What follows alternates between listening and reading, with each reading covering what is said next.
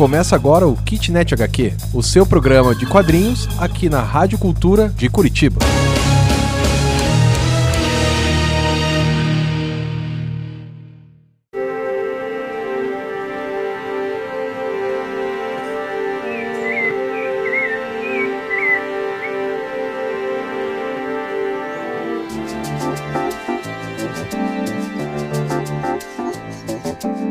Olá pessoal, eu sou o Liber. Eu sou o Rodrigo. Esse é o Kitnet HQ aqui na Rádio Cultura, o seu programa de quadrinhos.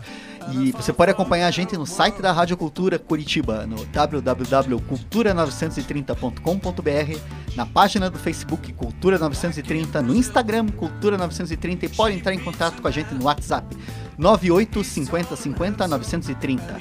E também pode ver a gente no YouTube. O Kitnet HQ está no YouTube K, Kitnet com K.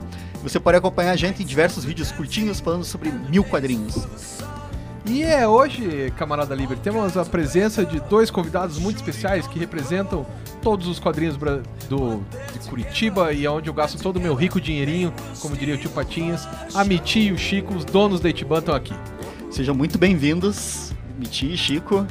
Obrigada. Obrigado. Né? Ah, Pra nós, assim, pra- pra mim, tá sendo muito legal ter vocês aqui, porque a gente brinca, né? A, a Itiban é uma comic shop em Curitiba, né? A gente vai falar isso bastante aqui do nosso programa, mas ela começa em 89 e ela acompanhou a formação de muita gente aqui Inclusive Curitiba. as nossas. Inclusive as nossas. E pra mim é assim, é, Ah, é muito legal, muito obrigado por vocês terem vindo aqui. E a Todo- gente todo vai. o nosso rico dinheirinho ia para lá, né, cara? Sim. É, é. Não, todo a gente meu rico sempre, dinheirinho foi lá. A, a gente. Não, e tem o, o valor, o- a importância da loja é o que a gente vai acabar falando aqui, porque não é só uma questão do lugar onde a gente ia comprar, né? É. Hoje, mais do que nunca, ela está se formando como um centro de cultura em Curitiba. Eu acho isso muito legal e muito importante, assim. Então a gente vai conversar aqui com essas duas pessoas que têm muita história para contar pra gente, né? E acho que a gente pode começar pelo começo, né? É, acho que sim, né? Né, Vamos tipo- voltar à década de 80. voltar Aquela à década, de louca. o que, que deu em vocês para abrir uma loja de quadrinhos, quadrinhos. em Curitiba? Como é que a Etiban começou? O que, que aconteceu? Bem, é, talvez porque é, naquele período, né? Então eu, eu era um, um pós-adolescente, já sou músico de profissão também, depois de um período é, atuando bastante forte nesse, nesse meio, eu caí em São Paulo. E ali foi inclusive a oportunidade onde eu conheci a minha, minha esposa, a Miti. E enfim, e naquele então a gente, no nosso período de namoro, a gente tinha um costume de eh, eventualmente assim ir ao cinema, Cine Belas Artes, por exemplo, eh, e aí do lado tinha uma livraria, e aí, eh, enfim, a gente Mas tem a história antes.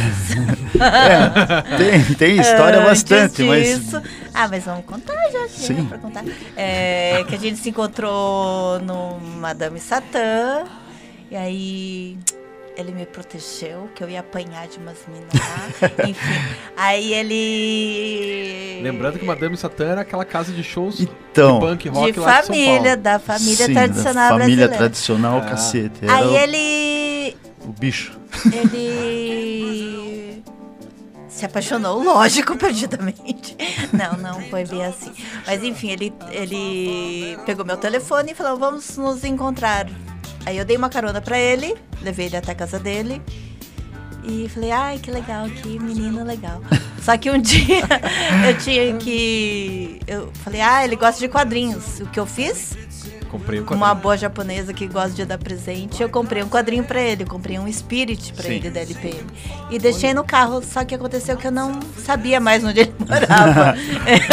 e ele não tinha telefone, na época o telefone era uma coisa cara. E enfim, ficamos tempo sem se encontrar, Uns né? par de meses. E eu com o Spirit no carro, mofando.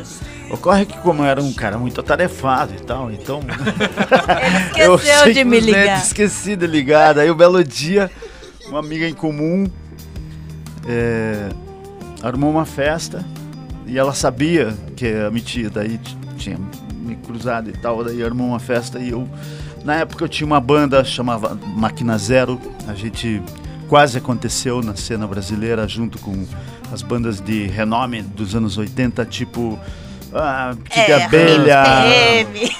RPM, por exemplo, o Dudu, que era o outro guitarrista do Máquina Zero, ele veio de São Paulo, na época eu estava montando a banda aqui com outros amigos, e conhecemos o Edu, e o Edu, porra, saiu de uma banda que chamava Aura em São Paulo, que ele não gostava, porque os caras estavam mudando o- o- a história, e veio para Curitiba. Nisso, montamos Máquina Zero, daí quando, porra, começamos a conversar e tal, pô, e essa banda, cara? Pois é, os caras vão montar uma outra banda e tal, de repente, bum, sai RPM com loiras geladas e estoura, faz sucesso A maior absurdo. banda dos anos 80. em verdade. Isto. Então o Dudu tocava com os caras, os caras saiu ele, entrou o Deluxe, mudaram o nome e bum, aconteceu. Quando a gente foi a São Paulo, a gente tinha toda uma espécie de abertura por conta dessa amizade.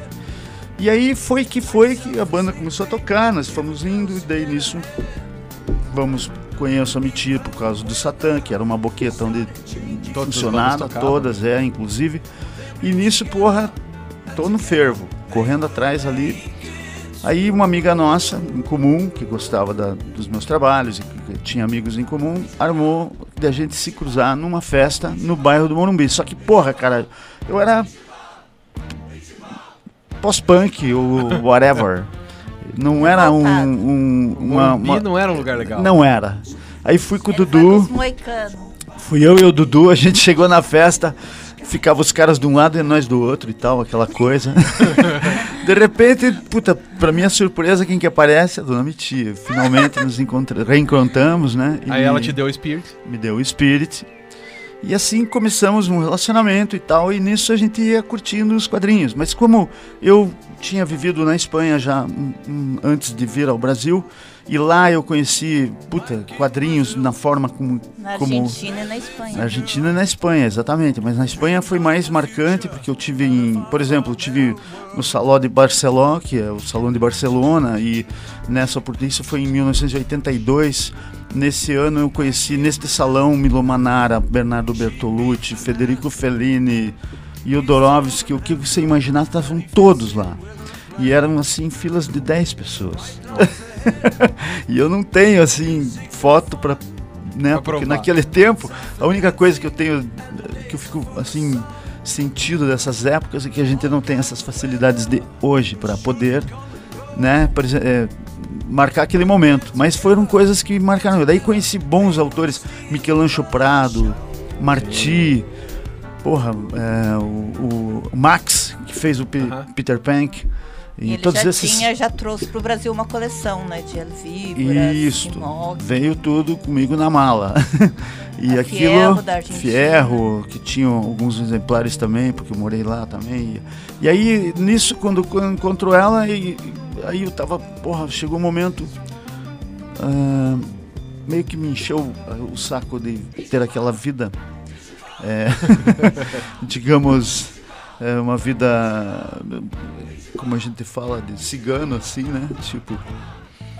E aí a gente falei pra ela, pô, vamos juntar os, os nossos sentimentos e vamos pra Curitiba. Vamos juntar as nossas escovas de dentes lá naquela terra fria. Mesmo porque a, a história, por exemplo, ela, ela mais ou menos que confluiu pra isso, porque na época eu lembro, lembra da Devir começou um ano antes da gente, daí a gente tinha, eu tinha conhecimentozinho com eles ali, porque ah, parte da a Nelma, o falecido Mauro Martinez, que ia na Rua Pinheiros ver a gente tocar de vez em quando, e eles trabalhavam na IBM, e como tal, eles via, moravam nos Estados Unidos, voltavam para o Brasil e traziam comics nas malas, né? Tipo Marvel e DC.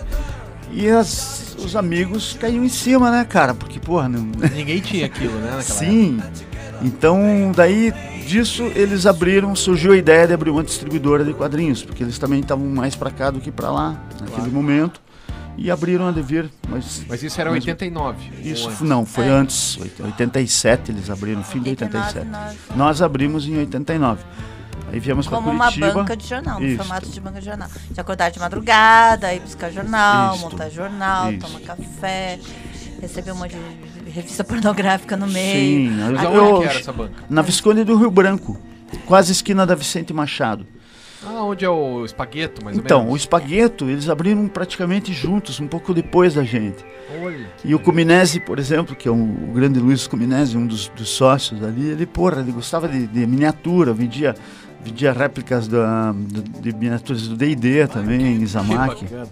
Bom, várias, vários clientes, né? O Carlyle foi, por exemplo, um dos primeiros, né? E ele, ia, ele e a Thaís, eles iam lá de carrinho de bebê duplo, porque os gêmeos tinham... O cara tinha, acho que 18 anos de idade, já era pai de gêmeos e pai de uma filha bem mais velha ainda. E até hoje um cara sensacional, joga RPG e tudo mais, passou também pela loja. É, o RPG veio depois dos quadrinhos. É, mas ele, ele esteve ali já Tá, mas daí em em seguida. 89 vocês abrem uma banca de jornal. Banca de jornal. banca E de quando jornal. que ela Que vira uma tinha loja? quadrinhos. Ah, lá que era uma lojinha, na verdade. Claro, claro. Porque não ali era banca de rua, Não era era banca de rua, era um uma lojinha. comércio, mesmo. uma loja tá, mesmo. entendi. Eu achei Ela que era uma chama banca, banca de, rua. jornal porque, na realidade, o formato que a gente trabalhava era é como banca de jornal. Aí- e vocês tinham o jornal também? Sim, Sei lá, porque do daí Povo, você- Tribuna. tribuna. Sim, porque você tá no Quando meio tinha ali de manhã, você vai buscar o, o repórter, porque a gente pegava os nossos fornecedores, era, se resumia a Guignone, por exemplo. Aham. Ou a Guignone Chinaglia, né? Um de Editora Globo, outro de Editora Abril. Abril. né? Só que sempre a distribuição foi uma merda Sim. e a gente recebeu um monte de porcaria. junto, e nada do que interessava. Se bem que depois, claro, com o passar do tempo, daí chegou. um- Isso também é um- uma curiosidade. A Guignone, por exemplo, de manhã, vou pegar meu reparte. Ah. E eu já tava. Isso já tô falando que eu já. Passado ali uns 5 anos. Então isso era 93, 94. Por aí. Pouco antes, ali no Real, por ali. Ali comecei a ganhar moral, por quê? Porque minha, daí a gente mudou para uma loja na Marechal Floriano, que foi onde eu conheci vocês praticamente. Os Raquítico. caras iam lá no- na loja de avental de eletrotécnica, de Não, isso era só o eletrônica. Líder. Eu, eu, eu fazia. E, porra, o outro era edificações e não sei o que, um bando de rato molambento, um bando de jaguara. E os caras entravam com o olho desse tamanho, porra. Era Sem muito dinheiro, né? engraçado. ficava Sem dinheiro. economizando os vale transporte pra Pô, poder trocar pelo. encepavam os gibi. Aí tinha uma maquininha da. tinha uma maquininha de, de vídeo da, da Dungeons and Dragons, da. Como chamava aquela marca legal? Fliperame? É, um Fliperama? fliperamazinho, mas não, mas era da Da Atari? Capcom. Capcom. Ah, sim. Aí tinha Vampire, tinha de vez em quando, porra, a gente botava lá as fichinhas e tal, ficava se alugando. E a piazada.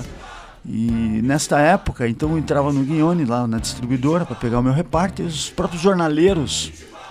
Eles abriam mão dos quadrinhos. Porra, não quero vender essa perna aqui, porra. Dá pro Itibã lá, ele que, porra. Aí todo mundo me dava o reparte, eu tinha. Ninguém Aí, gostava de quadrinhos, só a gente. só gente. Então ali Daí- começou, eles começaram a dar uma atenção. Então na parte até onde. os- Você as- esqueceu de contar umas coisas. Calma, conte você, porra. Daí na- na- nessa parte, por exemplo, até onde a gente lembra que, que ficou na mão da, da- a- como chama da do Dinap e do Chinaglia, então estavam é, os quadrinhos daí começaram a rolar bem, porque nessa época inclusive tinha ainda o remanescente daquela fase dos anos 80 onde eu cheguei, onde a gente se conheceu, que era o os graphic novels, mas no formato abril, jovem. Aham, Lembram? aham. Que saiu Piada Mortal, Globo, saiu nossa, Globo, o edifício. várias publicações muito publicações da legais. LPM também. Sim, sim. Né, o espírito da LPM. É, era, foi uma fase bastante, digamos, pro, é, bastante profícua do, do quadrinho Claro. brasileiro, porque ah, saíam muitas edições na época. E isso também me impressionou, porque eu tinha recém voltado de um país onde, cara, o quadrinho na Espanha era muito forte, entendeu? Eu cheguei a morar em aldeias de 3 mil habitantes, onde o melhor, o comércio mais legal da cidade era um quiosque de quadrinhos Claro. especializado que tinha o formato de uma nave espacial. Imagine, a aldeia tinha 3.500 anos, cara. Era tudo de pedra, ponte nave espacial. romana e tal, e tinha uma nave espacial que era o quiosque de quadrinhos. Que então, massa. puta, e, e assim, e, e economicamente falando, era muito viável você colecionar, entendeu? Porque era barato, assim, tipo, é, o consumo alto, né? Claro. Tanto a Espanha, Tiragem França, alta. porra, tudo eram países que, que porra, consumiam demais, assim, então, e quando eu vim pra cá, daí vi isso, esse cenário e tal, foi uma das coisas que a gente, a gente até colecionou ali uma época antes de abrir e tal, E depois veio a história da loja, que deu nisso. É... Enfim, conte lá o que eu esqueci da. Então, no primeiro endereço na Visconde do Rio Branco, é, a gente começou como banquinha e tal, mas o grande lance foi ter encontrado a Devir, que é uma- era uma importadora. Começo só daí importadora. só vocês E eram os caras da É. rua que iam ver lá. Aí foi o diferencial, além de ter as graphic novels da Abril, né? Era muito engraçado, engraçado porque naquela época as graphic novels, os heróis, é, era, tinha muito mais destaque o roteirista e o artista Aham. do que hoje, né? É, eram bem escolhidos, né? Tanto que aquelas, naquela época, muitas delas estão sendo reeditadas até, hoje, hoje. continuam até hoje, são as que todo mundo quer. E conhecendo a Devir, a gente conheceu com os importados, a gente atraiu um público é, muito especial que já tinha uma bagagem de morar fora, jornalistas, é, escritores, Puta, a músicos. gente tinha um, né? um cliente A gente teve o na Aramis Visconde do, Milache, é, na Valente Xavier, Branco. Foi o Aramis Eduardo Milache, foi uma das grandes. Porra, eu como músico. Ah, músico. Quando nos anos 70 eu comecei na música, porra, eu até tentava me aproximar dele, assim, com os trabalhos que eu tinha, musicais, né? Mas ele. Porra, era uma pessoa inatingível, Inatingível. porque, porra, o Aramis tinha um puta programa de rádio, um dos maiores acervos fonográficos da história Aham. brasileira é dele, era dele. Não sei, que, porra, tomara que o filho tenha conseguido manter aquilo, porque ah, ele, ele morava em frente à loja e volta e meia, daí começou a frequentar a loja, daí fizemos amizade. É, e a gente E tinha revistas legal. de cinema, Muita inclusive coisa francês, a gente tinha coisas tinha revista de música, inglês. Sim, é, muita, é, muita. europeias, inglesas, de moda, de- moda, de, enfim. de música principalmente. E é muito engraçado que o Aramis escreveu uma matéria no estado do Paraná, né? Talvez. Acho que chamava. Almanac, alguma coisa assim. E ele chamava o Chico de Globetrotter. É. porque realmente a gente. é, ele sempre- tinha muitas habilidades e viveu. Você acredita que o cara foi vasculhar? Naquela época não tinha internet. Né? Então ele foi vasculhar dentro do, do- da fundação e tal. Porque, porra, daí ele, daí ele percebeu que o, o músico que, que eu queria Que que, ele percebesse, mas ele nunca tinha visto, e daí ele foi procurar, e daí achou a história do Máquina Zero e tal.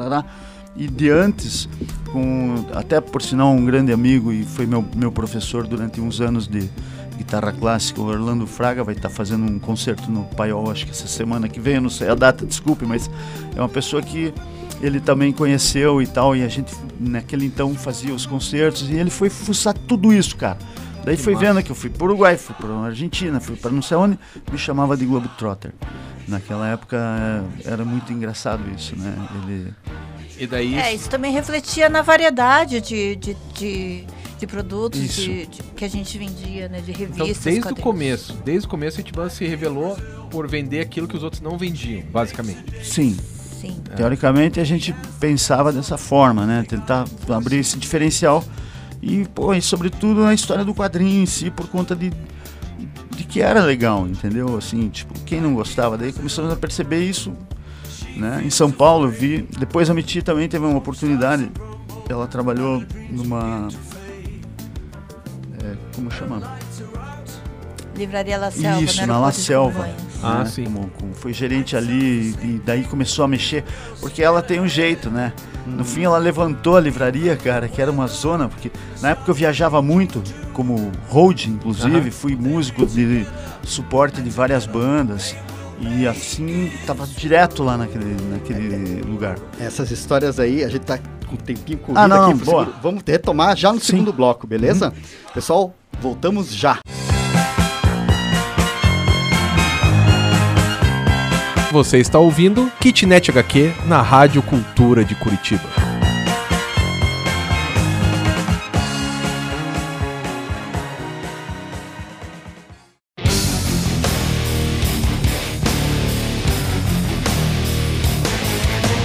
Você está ouvindo o Kitnet HQ, o seu programa de quadrinhos na Rádio Cultura de Curitiba.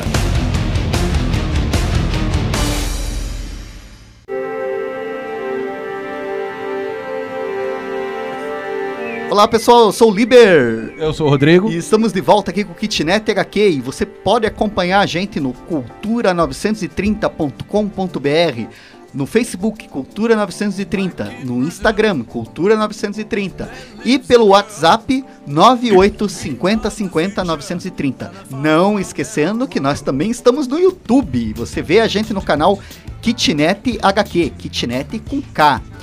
E aqui nós estamos com Eu sou a Iti. E eu sou o Ban. Nós somos da Itiban. Itiban. Então, é o Chico e a Miti da Itiban Comic Shop, uma da. Acho que é a nossa comic shop de Curitiba, né? A mais marcante, a, a, a- a mais profunda, assim. E estamos aqui entrevistando a galera, escutando umas histórias Ó, de como começou. Quanto a isso, posso te dar uma, uma pista. Sim. Havia um lá, quando a gente começou, que mexia com quadrinho, né?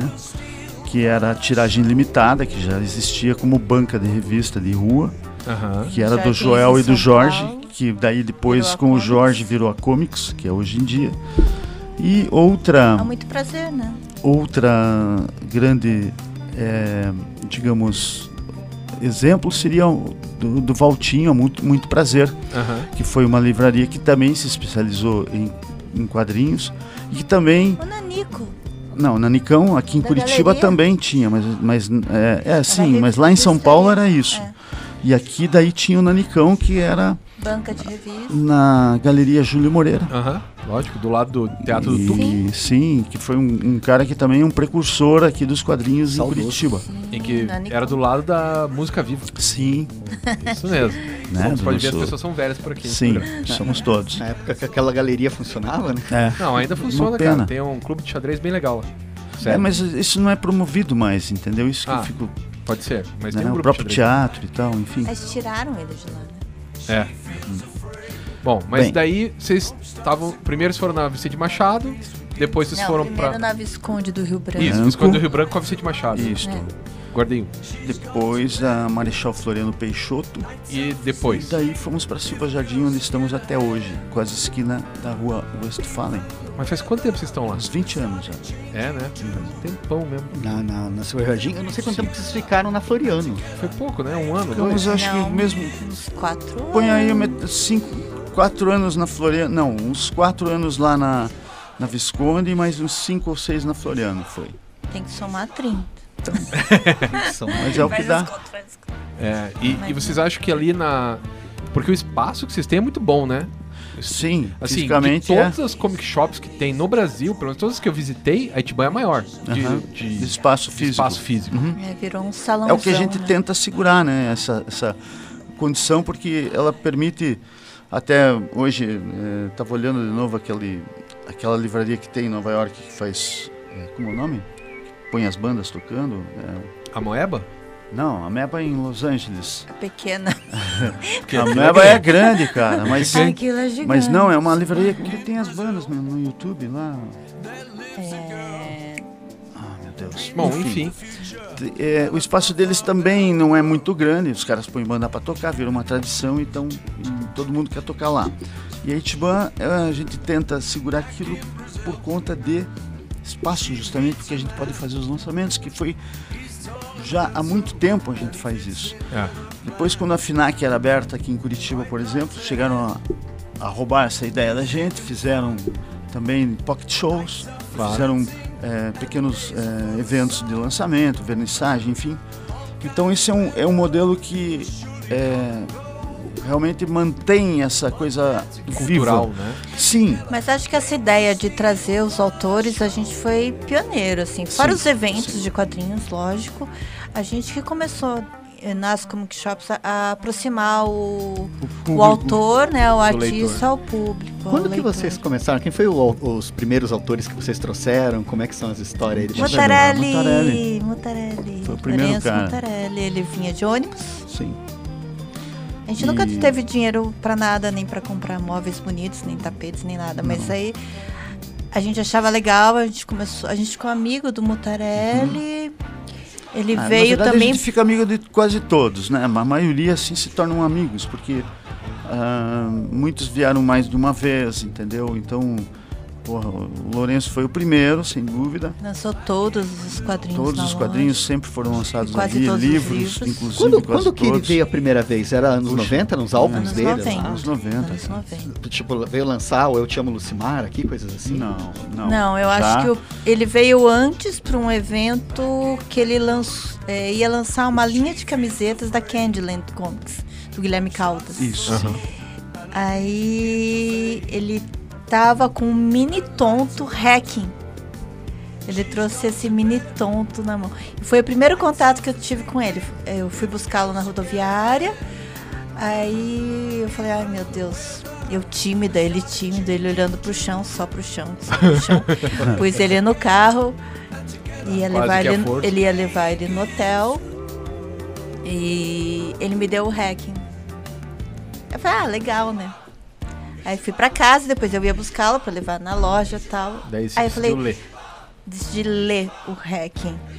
Aí eu chorei muito. Aí quando eu voltei falar com ele, eu bati nele. Que Aquela bom. minha mania de dar um tapão nas pessoas, que eu não tenho mais. Eu acho. Tá fazendo muita terapia e tomando muitos remédios. muito Tarja sim. preta pra É. isso. Aí, quando eu bati nele, ele começou a rir. E aí surgiu a nossa amizade. Aí eu achava que teria sido legal. Risadas, por favor. Não, mas foi aí que ele se relaxou, porque viu que Sim, É. eu era louca também. criou Então... confiança. E ele, sabe, é uma pessoa muito incrível, E né? Isso foi o quê? 90 e pouco, né? 97, 96? Por aí, por aí. 92 antes ainda. Puxa, E assim, de todo, toda, aquela, toda essa galera que foi lá, qual que vocês lembram que tinha mais público?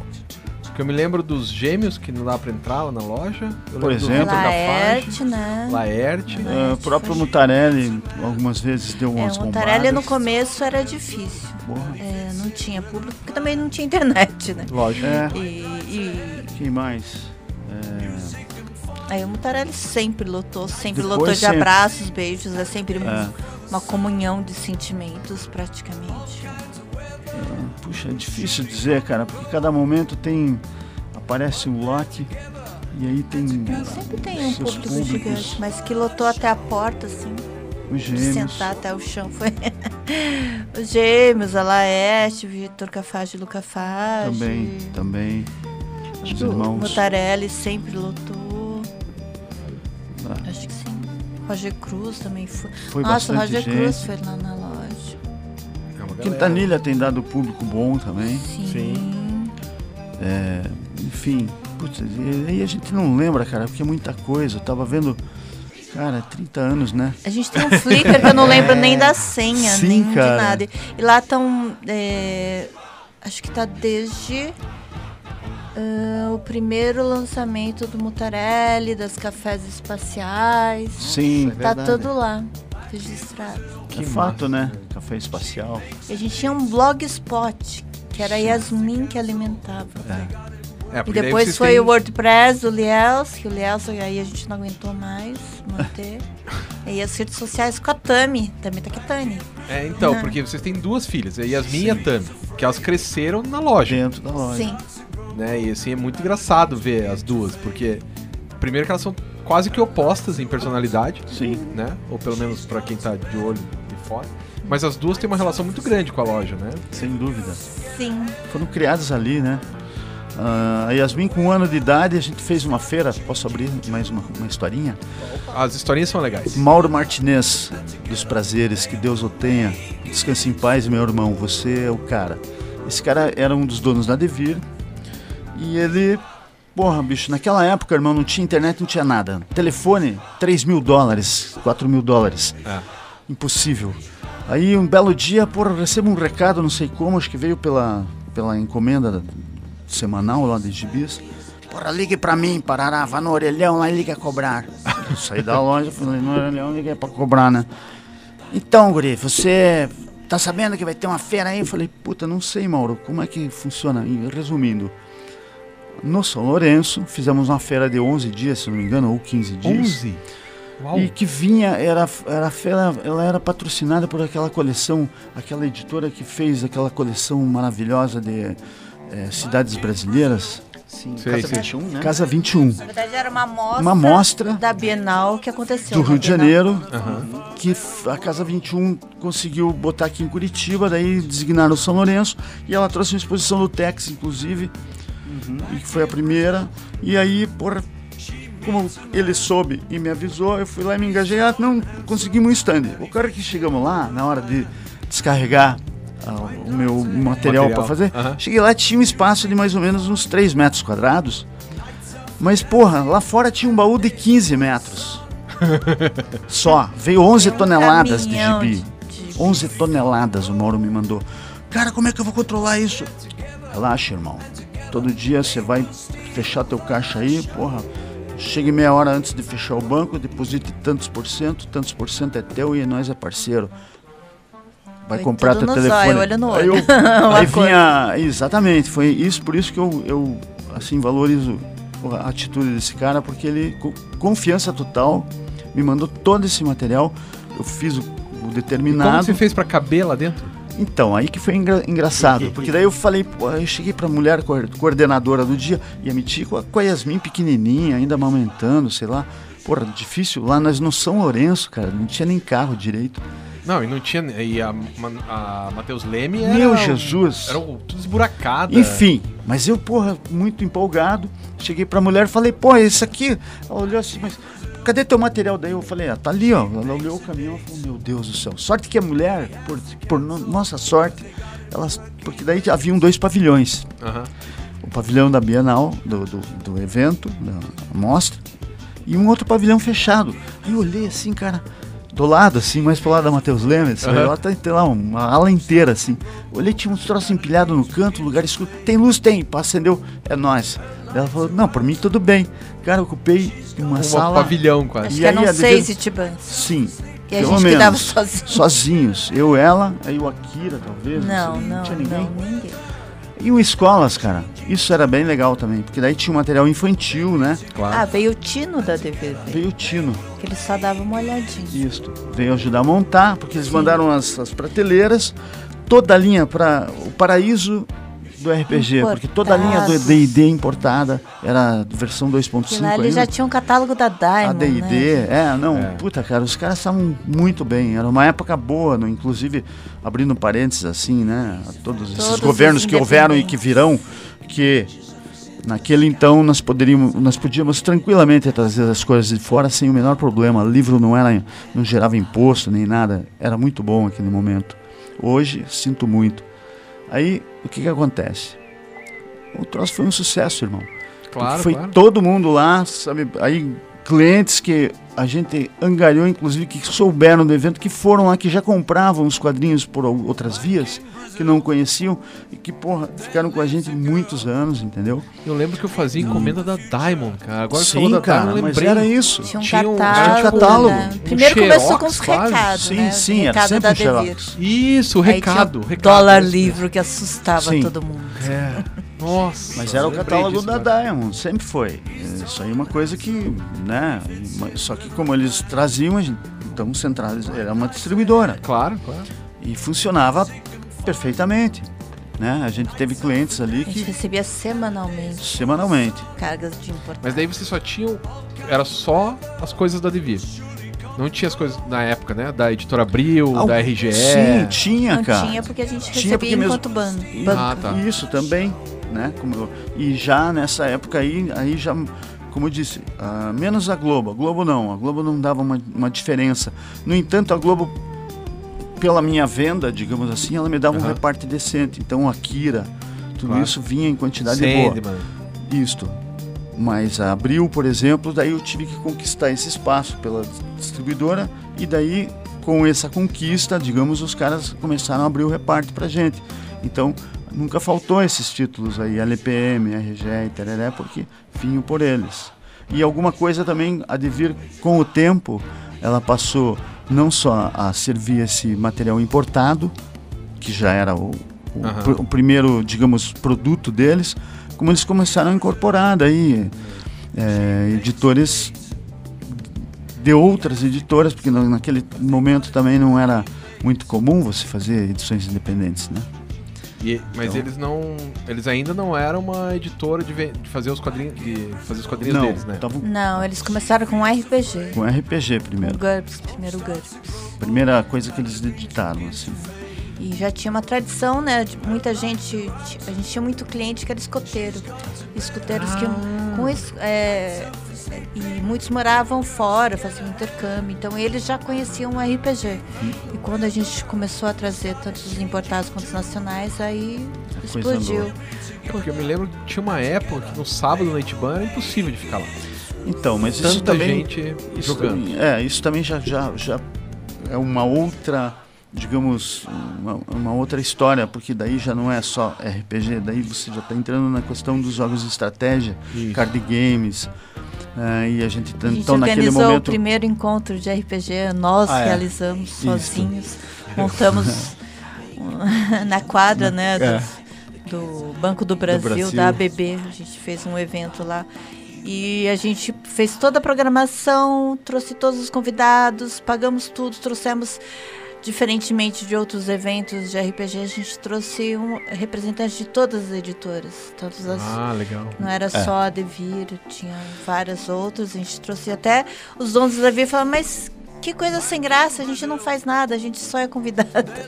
Porque a gente fez toda a correria de montar a mesa, a cadeira, carregar na tudo. verdade a versão Teve até bandas, essa é a né? versão da IT. Posso falar a versão da Ban? Ah, KKK. Então, o que, que acontece? Na realidade, os encontros internacionais de RPG eram uma marca e era um, um evento produzido e promovido pela Diver Livraria. Ponto. Ocorre que, como a Itiban e aí Curitiba comprava bem e tal, tinha uma boa, digamos, movimentação nesse material pela gente, a gente começou a ter o direito de receber um encontro, né, uma, digamos assim, uma, uma versão deste encontro uma semana depois em Curitiba. Por interesse até dos próprios caras da Devir. E isso acabou justamente neste encontro da ABB. claro. Vou te contar por quê. Porque todos os outros eventos, eles vinham para Curitiba, já eram alocados geralmente na Gibiteca. E é, o que acontece? A gente não fazia muita pressão em cima, não- nós não dávamos muito pitaco. Um belo dia alguém lá dentro falou assim, ó, vamos deixar vocês produzirem esse. E aí, meu, o resto eu vou contar mais pra frente. É, próximo bloco, vamos ouvir essa história aí e ver mais É, sobre... descobrir como é que tá a Itban hoje, né? Que é a Exatamente. Itban em 2019. Isso aí. Até já, pessoal.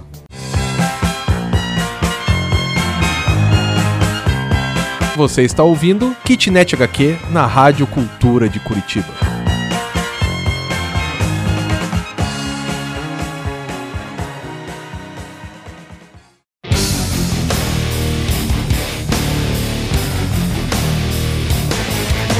Você está ouvindo Kitnet HQ, o seu programa de quadrinhos na Rádio Cultura de Curitiba.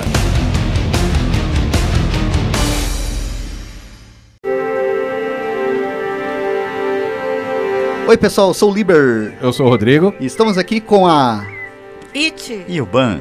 falando especial da Itiban. Lembrando antes da gente continuar aqui com esse papo que você acompanha a gente no www.cultura930.com.br, no Facebook Cultura 930, no Instagram Cultura 930 e pode entrar em contato conosco pelo WhatsApp 985050 930. Bom, e também a gente tem o YouTube, né? youtube.com barra kitnet com K. Barra kitnet HQ.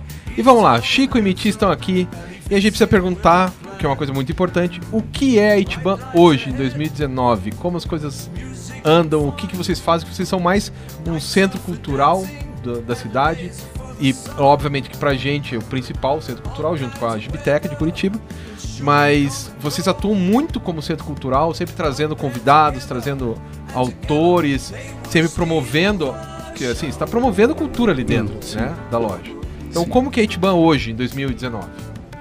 Eu acho que é, essa possibilidade, esse espaço que a gente conquistou é, maior, espaço físico maior, é, abriu para a gente fazer vários eventos, entre eles a- o encontro com os artistas, né? E, Mas enfim, é... eu tô ficando com vergonha. Uh... Não, eu queria falar que, eu, que uma das coisas mais legais a gente acompanhou todo o mercado, que cresceu, o mercado autoral principalmente. Né? Então isso era muito fácil continuar. É muito fácil a gente continuar com tanta coisa boa sendo lançada. Independente de grana, é, é um caminho bem natural. Uma coisa que eu tenho muito orgulho que a gente criou junto com vocês foi o It Club. É verdade, que a gente Isso, tem um clubinho gente, de leitura. É, um clubinho de leitura de história em quadrinhos que, que pensando bem, tá, tá, tá gerando, surgindo pessoas mais críticas, né? Com outro claro. olhar e quem sabe a gente consegue essa crítica mais especializada, a gente parar com só opiniões sobre o que são as coisas, sobre o que são os quadrinhos. Isso, isso eu tô achando muito legal, essa reflexão toda, né? Acho que é legal falar para todo mundo, né? O It Club é todo último sábado é. do mês, lá na Itiban, às 15 horas. E toda vez que a gente vai lá tem um gibi novo que a gente discute, né? O próximo será o V de Vingança. V de Vingança. O anterior foi o Bulldogman, do Wagner Williams. O anterior era o. Ah, e aí já é demais. Putz, também não lembro. Minha memória não é exatamente. Lembra aí, Liber? Não, é, foi o viu... Zé Guiar. Ah, é, o Zé Guiar. na parede. Bom, a gente tem sempre. E, e uma coisa que eu acho que em 30 anos a gente pode ver que uma das coisas que mais atrapalhou, mais ruim, foi a, a distribuição, né? A distribuição no Brasil continua ruim. Né? A gente teve vários problemas com distribuidoras de ter que devolver é, grande parte do material. A gente não tem mais consignação com a maioria das editoras, mesmo as novas editoras de quadrinhos estão dando é, privilegiando a Amazon né para impulsionar a pré-venda então praticamente é, se continuar assim o papel de uma livraria vai sumir para que a gente vai eu acho muito legal esse boom de autores, eles podem vender direto, eles podem vender nas feiras, aí a gente fica é, resistindo, né, como espaço para ter alguma função, né, nessa cadeia, nessa cadeia. Diria que é o seguinte, né, trata-se de um comércio. E aí nesses 30 anos, é, obviamente isso já era sabido desde o começo da internet, que um dia a gente iria ser engolido por esse processo porque é, é inevitável. Por exemplo, é, eu tenho casos é, absurdos, como é o caso da Panini, que ela não, ela não, a despeito do nosso trabalho ser né, voltado exclusivamente para os quadrinhos e tudo mais, de forma geral, hoje, e, e também porque aqueles saudosos é, amantes dos quadrinhos, que é o caso do Mauro lá da Devir, que falecido e tal, não existe mais isso. Existe uma coisa voraz. Business. Business. Então o que que acontece? Eu vou ter que, porra, no momento dado eu abro a Amazon, vou lá ler, porra, a Panini tá botando os quadrinhos lá com 30% de desconto, que é o desconto que eu vendo na loja. O que, que você vai fazer na Itiban se você tá na tua casa, sentadinho claro. lá, com o pezinho no sofá e comprando mais barato do que na minha loja, entendeu? Então, por isso que eu vejo o futuro é vortex, é sombrio a gente não sabe. É todo mundo sentado na cadeira, né? tipo Jabba the Hutt. É, assim, cara, porque assim, as, as pessoas estão cada vez. O moleque chega na minha loja, isso é uma coisa notável também. O moleque chega hoje na minha loja, bonezinho de aba, olhando para um lado, olhando para o outro. Eu falo, bom dia! E não escuto nada. O moleque vai lá, pega o mangá e plá no balcão. E daí pega o vintão e joga no balcão. E eu, Ele não quer fazer porra, muito uma... obrigado. Precisa de mais alguma coisa? Não ouço nada a não ser um e aí o cara pega a porra do mangá, põe o, o dinheiro no bolso e sai vazado, e nem me olha na cara. Então, o que que tá a, a tal da interatividade, né? Então, por isso que a gente ainda acredita um pouquinho, porque é o lançamento de quadrinho, é o Witch Club, são acontecimentos que estão fazendo parte da nossa loja hoje em dia, que estão mantendo ela e que é onde as pessoas interagem, meu Deus. É porque então, elas querem conversar com outras sim, pessoas. Sim, cara, né? é o grande barato. Que... Sim, é o grande lance. Você, porra, discutir o último filme lá de não sei claro, quem, eventualmente. discutir, brigar por causa de gibi é a coisa mais é, legal é massa, tem, né? entendeu? Lógico. É o que está acabando, na verdade, se essa, esses processos todos, eles vão, vão uma hora vão a, nos abafar, entendeu, cara? Então eu penso que, eh, assim, finalmente estamos chegando no, no momento de, de, digamos, de ruptura e ou a coisa vai realmente recriar, retomar, ou isso acaba. E invariavelmente vai acabar. Ou vai acabar ficando uma divisão muito clara entre o que é mainstream, que vai ser vendido pela Amazon. Isso mais ou menos já é. é. Por exemplo, Não, a Amazon está entrando em tudo. tudo. É, A única coisa que, a gente- que compra só quadrinho é, autoral, ele não procura na Amazon porque ele nem sabe que Nem existe. tem, cara, na Amazon. Porque, É. mesmo porque o autoral, se você for ver as tiragens de 300, 500 mil exemplares, a Amazon Não aceita, normalmente né? não aceita, cara. Claro. Então, isso está sendo o nosso nicho. Que a gente está justamente dando suporte para esse pessoal independente, porque eles precisam e eles também entendem, e eles também às vezes apoiam a nossa causa, vamos Claro. por assim. Porque se tornou uma causa, na, na verdade. Na verdade, não são mero consumidores, né? Existem Não. pessoas que tão, têm o interesse é, de um. Uma- eles valorizam de uma maneira diferente. Eles não são um, um consumidor passivos, eles não são passivos. Eles é, veem isso como uma forma de provocação, de resistência, de, de eh, mudar o sistema automático de consumo. Também existe uma diferença muito grande, né? Eu dentro pela loja, assim, eu viajei, porra, tive no mercado americano muitos anos.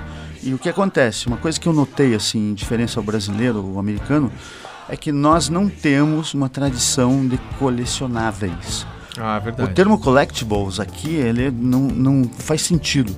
Na casa de um americano, você vai encontrar inúmeras coleções de várias coisas. Isso significa que o gibi é um, É um é um, lógico. um item colecionável. Veja, se a Panini age dessa forma com a gente comercialmente e age com você com desdém, porque você, você perdeu um número su- suposto da coleção, você se ferrou, se não acha mais, porque os caras não têm estoque. Ah, O Japanese é uma franquia aqui, entendeu? Não é nem os caras que estão aqui. É. Então, esse problema, ele, ele é grave no nosso setor. Por quê? Porque, porra, mano, todo mundo quer. Existe essa, essa, essa coisa do, do, do frequentador de lá que é a coleção. Que é o- faz sentido, a obra é toda, entendeu? Então o cara, ele gosta de ter, ele gosta de, inclusive de não receber às vezes pelo correio, tem clientes que vão lá ainda, porque o cara quer pegar a edição e ver como é que ela tá, cara. Entendeu? Claro. Quer sentir o cheiro, quer ver a capa, se não Quer tá ver se não torto, tá se não- amassado, se não Total. Porque você sabe que muitas vezes no correio, ou experimenta assinar a Panini, irmão. Fazendo antipropaganda. Pô, É. Os caras, meu, os caras não dão tratamento que o material merece, entendeu? Não é tratado com respeito. Se você já não tem acesso à sua coleção por falta de exemplares, imagine como que eles vão te mandar esse troço, entendeu? Então. E daí a Itiban seria um espaço de resistência também para essa galera disso. do, do colecionável. né? porque É que eu acho que a, a- essa moçada dos independentes e Uhum. tal, eu acho que estão formando, do mesmo jeito que na música tá acontecendo, um Sim. mercado é, pequeno, bem pequeno, Uhum. de gente que só gosta de disco de vinil. sim, fato. E parece que é enorme, mas não é. Porque fazem muito barulho e tal, Aham. mas é uma galera pequena Não, que é pequeno, sim. Mas sustenta o mercado. Basta você observar o seguinte, meu amigo. Tanto, tanto é pequeno que qual a gravadora, qual a, se fosse assim, por exemplo, hoje você tem grandes lojas no mundo, tipo a Ameba em, em. Los Angeles, ou, ou uma, uma loja em Londres, por exemplo, que você vai lá e tem um acervo fantástico, mas são só esses lugares. Ah, e fazem cópia Então, a- de 100, 200 fotos. Isso, eu quero dizer que, porra, a grande indústria, se fosse realmente Claro, uma fatia boa, né, os caras já tinham entrado de volta, cara. Lógico. Então virou um lance cult mesmo, entendeu? E é com isso. preços altos, Preços altos. que é uma coisa que tá acontecendo com os quadrinhos também, né? Sim. Tá Aquele- começando a entrar nesse. Eu me nesse lembro que parâmetro. um, um gibi, quando eu era moleque, era o preço de uma passagem de ônibus, mais ou menos. Sim. Né? Então eu vinha pra casa a pé, passava a noite banho e comprava um gibi em vez de De gastar, gastar dinheiro no no ônibus. ônibus. Hoje em dia isso é inviável. Né? Você, um passagem de ônibus é 4,50, não tem nenhum gibi cuja capa é 4,50. Não. Né? Nem Independente, nem da Panini, nem Bom. da Mônica, não tem nada. Isso também se deve a questões econômicas. Claro. É, é notável. As tiragens estão menores. 94, Menores. quando, quando a gente foi ali para Marechal, por exemplo, estava entrando o plano real. Isso. Foi um ano maravilhoso, foram dois, três anos maravilhosos. Por quê? Porque Nossa, comprei muitas simples, coisas lá. Muito simples, basta você observar. Esse é o lance da economia, Dólar. que eu digo. Claro, era um real, um dólar. Depois um, um real, é, 1,10 é, um real e 10 centavos um dólar. Depois 1,25 ficou um montão. Porra, bicho, um booster de Magic custava é, um dólar. Hoje Claro. custa 19 reais, que equivale a 5 dólares. É. Entendeu? Então, porra, isso porque o mundo foi assim. Se você fosse fazer o mesmo parâmetro na economia americana ou na francesa, sei lá, vai dar mais ou menos parecido, né? Existe esse, esse, esse problema, né? Por outro lado, a especulação também. Hoje, para você fazer uma coleção de mangá, por exemplo, por um mangá que tenha 30 mangás e a média de preço da Panini num mangá já tá ficando 30 reais? 20, vá. Não, eu comprei A ontem, média. R$29,90. Então, a média de preço é 20. Porque eles estão todos de R$ 21,90 para R$ 29,90. cara. É esse que é o, é o caos. Então, o preço ficou realmente caro, né? O produto se torna... Porra, com essa crise que teve aí nos últimos anos, a gente perdeu um monte de gente. Então, Claro. por isso que cai a receita e é assim que funciona. Daí, se não vender tanto, os caras começam a protelar essas produções também, né? E por isso que eu vejo com bons olhos o mercado independente, porque o pensamento ali, ele, ele tem um pensamento de vender mais, claro, mas vai se mu- com muita calma, prioriza-se a, a qualidade, Claro. é uma coisa bem legal, porque, Porque as obras novos- são todas boas. As obras independentes, que as últimas todas que eu comprei ali na Itiban, todas com qualidade gráfica muito boa. Muito boa. Muito Sim, bem impressas, muito Mesmo os bem... mais, os mais tosquinhos, eles conseguem ter um, Claro. um- um- uma qualidade A gente superior. tava brincando justamente sobre isso, né? Isso que ela lembrou hoje, que eu- minha tese foi sobre essa diferença entre independente, Aham. mainstream e tal. E fica difícil você falar de diferença, porque você vai ver que tem muito independente, que tem uma qualidade gráfica, e até o tema da história podia ser perfeitamente publicado É numa- superior ao É, mainstream. É, Superior, Porra, sempre maioria. mesma- maioria lei. tipo, dentro da- do- dos parâmetros mesmo ali, Fato. né? de Qualidade, assim. A única coisa mainstream que eu vejo que tem uma, uma boa qualidade nos últimos anos foi justamente o projeto do, do que o Sidão MSP. fez, cara. É. Porque, pro, pro MSP, entendeu? E esse sim, por quê? Porque a, a qualidade de produto, em termos comerciais ali, o papel, etc, etc, Aham. é sabido, porque isso é panini e ali tem o dinheiro que os caras investem, e, e- enfim. Mas, cara, a qualidade de produção, a qualidade de, do trabalho, Sim, o desenho, a meu arte, a chapa, história. né? História. São, são. É que nem a gente falou há pouco, né? Existe um ou outro ali que é mais ou menos. O resto é tudo muito bom, cara. Tem um padrão altíssimo, eu acho.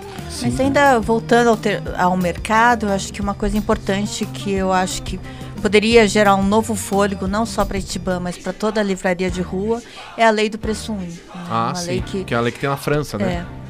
Tem outros países também, que tinha na Inglaterra, mas não tem. Não tem nos Estados Unidos e as- todas as pequenas lojas de rua estão fechando. Sim. Então, a Amazon está abrindo o comércio, enfim. Eu acho que essa é a única saída para o mercado livreiro. É, você E podia que- explicar o que é a lei do preço único? Lei do preço pessoas? único é que as pessoas que todo livro lançado tem que ficar, no caso do Brasil, é, um ano esse livro tem que ter o mesmo preço, tanto na Não internet. Né? No máximo um desconto que é pré-determinado para uma compra do governo, de escola, de biblioteca. No máximo isso que atinge o quê? 5%.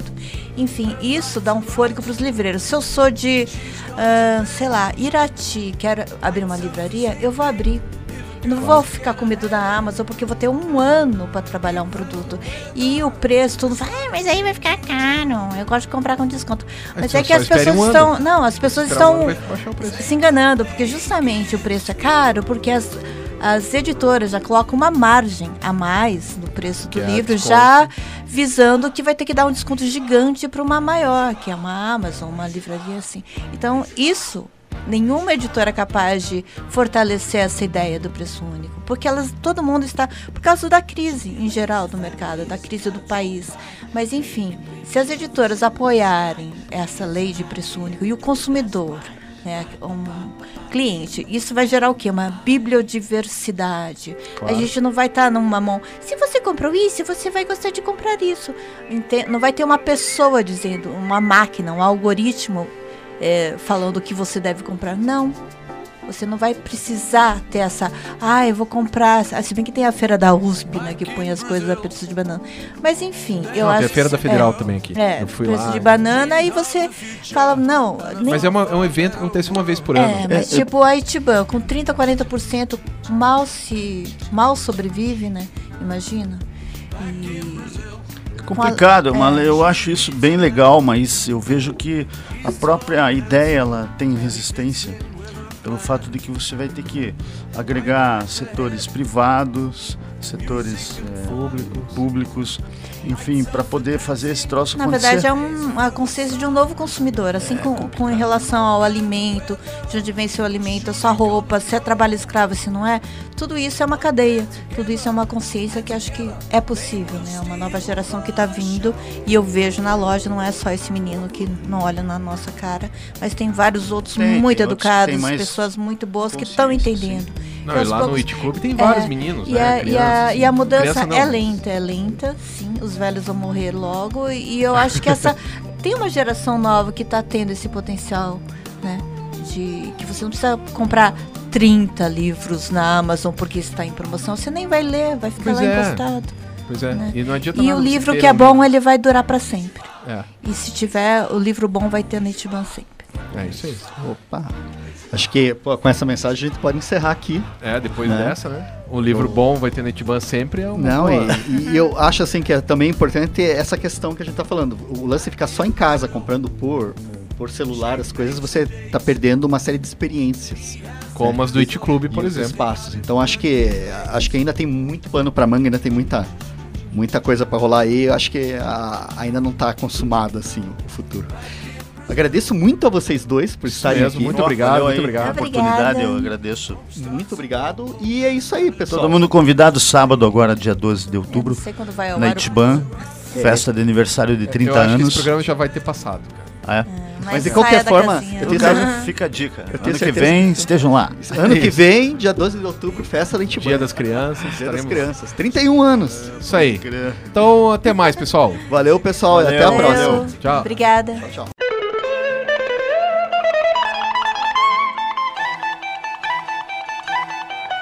Você acabou de ouvir Kitnet HQ na Rádio Cultura de Curitiba.